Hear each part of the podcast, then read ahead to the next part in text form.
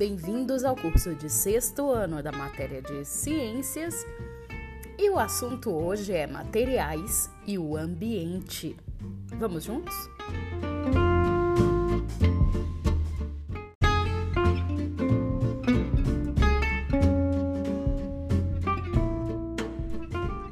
Observe essa primeira imagem. Nós vemos algo uh, numa figura que nos representa a natureza. E veja como o homem se inspira na natureza para modificar as suas técnicas e suas tecnologias. O desenvolvimento da ciência e tecnologia possibilitou o surgimento de novos materiais e produtos, certo? Sim. Alguns materiais são inspirados em estruturas encontradas em alguns seres vivos. Essa tendência tem sido chamada por alguns cientistas de revolução biomimética. Vamos ver alguns exemplos? Por exemplo, o animal invertebrado conhecido como onícoforo libera um material gelatinoso e grudento para capturar as suas presas. Conforme a presa se movimenta, para tentar se libertar, o material endurece, formando fios rígidos. Em contato com a água, o material volta a ser gelatinoso. Atualmente, pesquisas são realizadas para desenvolver um material sintético com comportamento igual ao liberado por esse animal, onicóforo. Bom, o que que o ser humano então está desenvolvendo para se se assemelhar a este inseto tão interessante? E qual é a aplicabilidade no nosso cotidiano? Bom, uma embalagem feita com esse material sintético, por exemplo, seria rígida durante sua utilização. Seu comportamento em contato com a água simplificaria o processo de reciclagem, favorecendo assim a conservação do nosso meio ambiente. Menos lixo, menos poluição, mais sustentabilidade.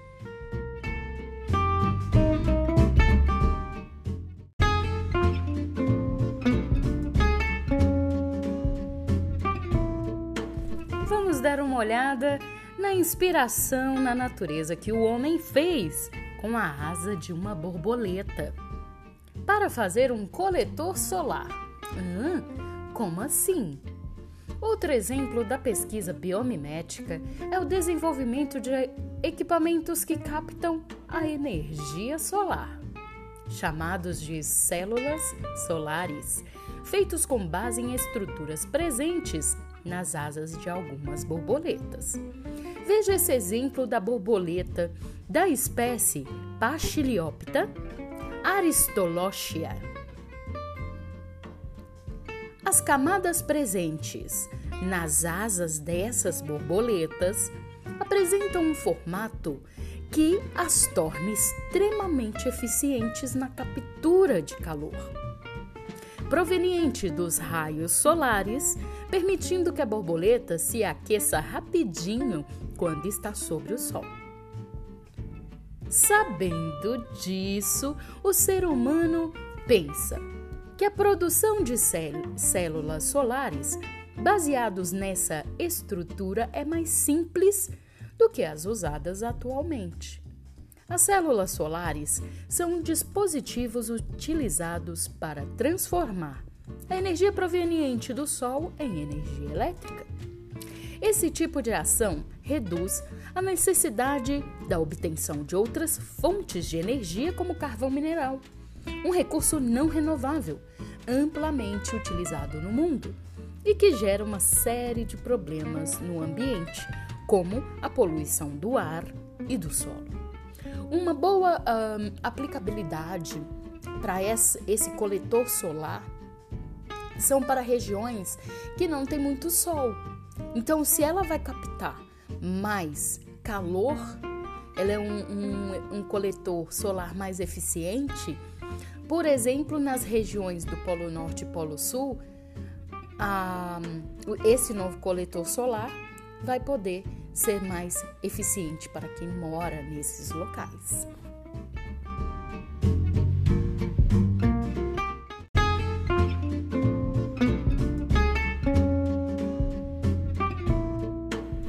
Nesse bloco, vamos falar de tipos de material. Até o momento, você estudou sobre a importância de se conhecer as propriedades dos materiais. A partir de agora, vamos estudar alguns aspectos que envolvem a manipulação e a produção de novos materiais, bem como seus impactos no cotidiano. Por exemplo, temos os materiais naturais, como esse que mostra na imagem A. É uma árvore de mogno. Depois, na letra B, já mostra uma cadeira de madeira de mogno. Na letra C, mostra uma pia de granito. E na letra D, uma área de extração de granito. Bom, responda nesse formulário o seguinte questionamento. Analise. Entre essas imagens, entre essas fotografias, quais mostram materiais na forma como são encontrados na natureza? Na imagem, na fotografia A, na fotografia B, na fotografia C, na fotografia D. Qual que te mostra materiais na forma como são encontrados na natureza? Marquem as fotografias que mostram esses materiais. No número 2, foi te perguntado se pode-se dizer que todos os materiais registrados pelas fotografias são naturais. Por exemplo, a cadeira é natural? A árvore de mogno é natural? É, a pia de granito é natural? Essa área de extração é, de granito, o granito que se encontra nessa área é natural? Lembrando que qual é o conceito de material natural e não natural? Como que eu diferencio e classifico isso? Vamos olhar mais de perto. O ambiente é fonte de diversos materiais que são utilizados pelo ser humano, ou seja, para seu consumo, seja para a fabricação de produtos do cotidiano. Quando esses materiais podem ser utilizados pelo ser humano, tal como são extraídos da natureza, ou seja, quando não sofrem nenhuma alteração, eles são chamados de materiais naturais não manufaturados. Por exemplo, a sua horta. Aquele material que você coleta da horta e vai direto para a sua cozinha para ser consumido é um material natural não manufaturado. Agora, e aí dá um exemplo uma maçã colhida de uma árvore para consumo na alimentação é um exemplo desse tipo de material natural, certo? Quando um material natural é modificado pelos seres humanos para poder ser utilizado, ele é chamado de material natural, manufaturado. Então já mudou. Ele continua sendo natural, mas manufaturado porque ele sofreu uma remodelagem. Dessa forma, são produzidos objetos como a cadeira de madeira e a pia de granito.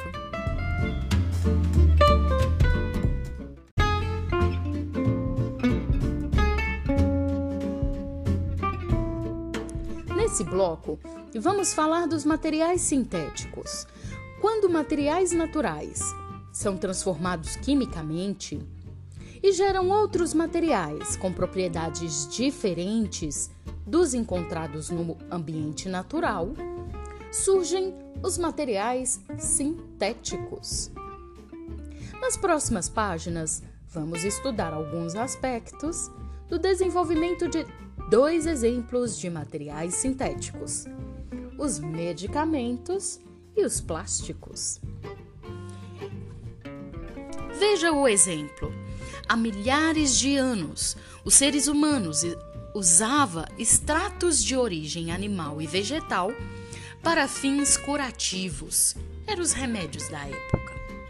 Por volta de 1500 a.C., no Egito, foi escrito o Papiro Ebers, que citava cerca de 700 tipos de medicamentos a partir desses extratos. Veja que o papiro já é um papel muito antigo. Imagina que eles já usavam a medicina naquela época. Bom, por volta de 1829, o químico italiano Raffaele Piria identificou salicina como princípio ativo presente no salgueiro branco, que é uma árvore responsável pela redução de dores e febres. Outro exemplo é que, conforme os estudos das propriedades dos materiais naturais avançavam, diferentes medicamentos foram desenvolvidos para combater diversas doenças. Por exemplo, quem já ouviu falar de Hipócrates? Hipócrates Sabia que ele era um médico? Sim, dentre outras coisas, por isso que a gente sempre diz, pequeno grande cientistas, que vocês podem ser o que vocês quiserem, tudo ao mesmo tempo. Porque quanto mais vocês estudarem sobre diferentes assuntos, mais vocês serão capazes de trabalhar, de melhorar, de trabalhar com técnicas e tecnologias diferentes e serem capazes de fazer muitas coisas ao mesmo tempo. Além de muitas outras profissões ou habilidades técnicas que o Hipócrates, o Hipócrates tinha, ele era médico e era um médico que vivia na Grécia, era grego. Ele viveu entre 460 a, 377 antes de Cristo, porque o, o ano é, antes de Cristo é contado de, de trás do maior, né, do maior número até o zero. Então a contagem é decrescente. Por exemplo, tinha conhecimentos de propriedades da planta conhecidos por salgueiro branco já, que amenizava dores e controlava a febre. Após muitos estudos, em 1897, o químico alemão Felix Hoffmann produziu o ácido acetilsalicílico a partir da salicina, que é extraído de uma árvore que chama salgueiro branco. O AS é ainda hoje receitado para diversos problemas de saúde continuamente são desenvolvidos novos medicamentos sintéticos.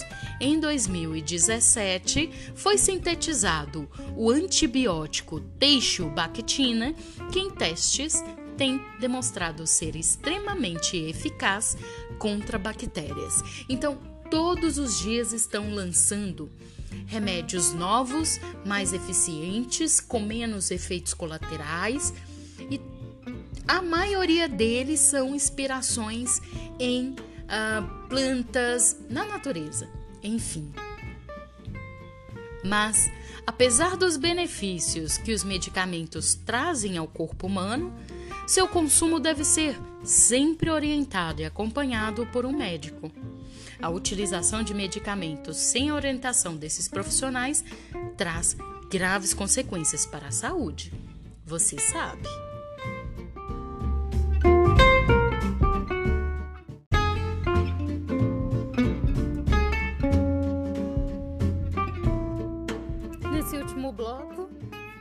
Falaremos sobre novos materiais na sociedade e no ambiente.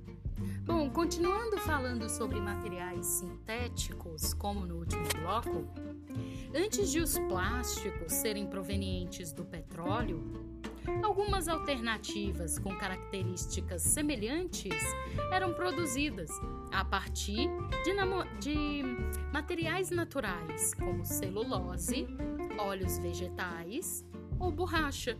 Por exemplo, o papel celofane que vem no pirulito, vem nas balas, é produzido a partir de celulose e tem características semelhantes plástico que é derivado de petróleo.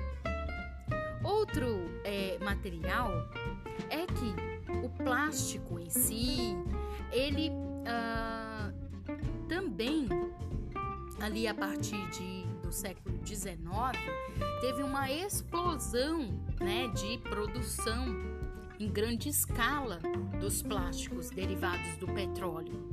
Né? Não, já não era mais feito de celulose, porque você poderia é, fabricar em laboratório. Essa produção movimentou e movimenta até hoje inúmeras indústrias, e seus produtos são utilizados para diversos fins na sociedade, desde sacolas de mercado até revestimentos de barcos e navios.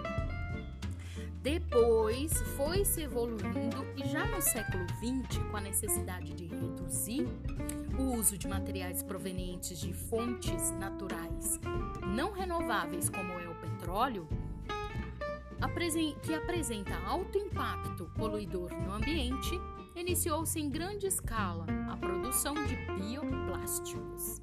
Esse tipo de material sintético pode ser produzido a partir de fontes renováveis, como borracha, óleos. Boa parte dos produtos feitos com bioplástico é biodegradável, como as nossas sacolinhas, que podem ser decompostas por seres microscópicos presentes no ambiente, o que reduz consideravelmente sua permanência no ambiente em relação aos plásticos convencionais. Bom, para entender como pode ser importante investir nas pesquisas para o desenvolvimento de materiais sintéticos, a partir de materiais naturais, vamos fazer uma análise de alguns aspectos relacionados ao desenvolvimento de dois produtos, o plástico e o antibiótico. Vamos considerar a matéria-prima do plástico, que é o petróleo. Se for constantemente extraído da natureza, ele se esgotará. Nesse caso, sem petróleo para a produção do plástico, como ficaria a situação desse material?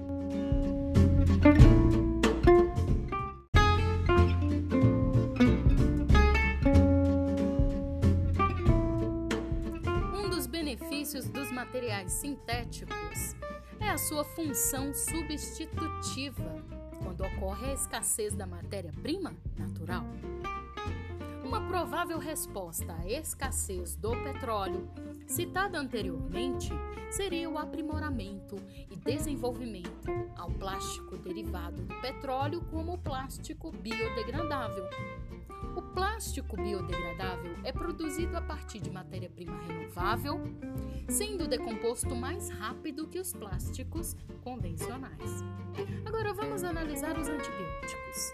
Antes de sua descoberta, um simples corte na pele, por exemplo, poderia infeccionar e levar o indivíduo à morte em busca de uma solução para esse problema, diversos cientistas realizaram estudos no combate às bactérias, as quais já se sabia serem as responsáveis por grande parte das infecções.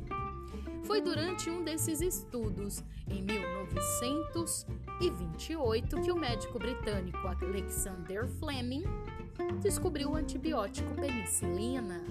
Esse foi o nosso primeiro antibiótico, a penicilina. O uso da penicilina ajudou a salvar milhões de, de vidas, sendo um dos antibióticos mais utilizados no mundo até hoje. Com o desenvolvimento da tecnologia, novos antibióticos foram sintetizados e em 1953 foram adicionados às rações dos animais com a intenção de reduzir as perdas na pecuária Veja que as técnicas e as tecnologias estão também ajudando a agropecuária. Então, há uma evolução por conta da ciência. No entanto, o uso inadequado de antibióticos no tratamento de doenças pode favorecer o desenvolvimento de bactérias super resistentes, incapazes de serem eliminadas pela maioria dos antibióticos comercializados atualmente, inviabilizando assim um tratamento adequado para tratar as infecções. Por isso, não se deve utilizar antibióticos sem receita e acompanhamento médico.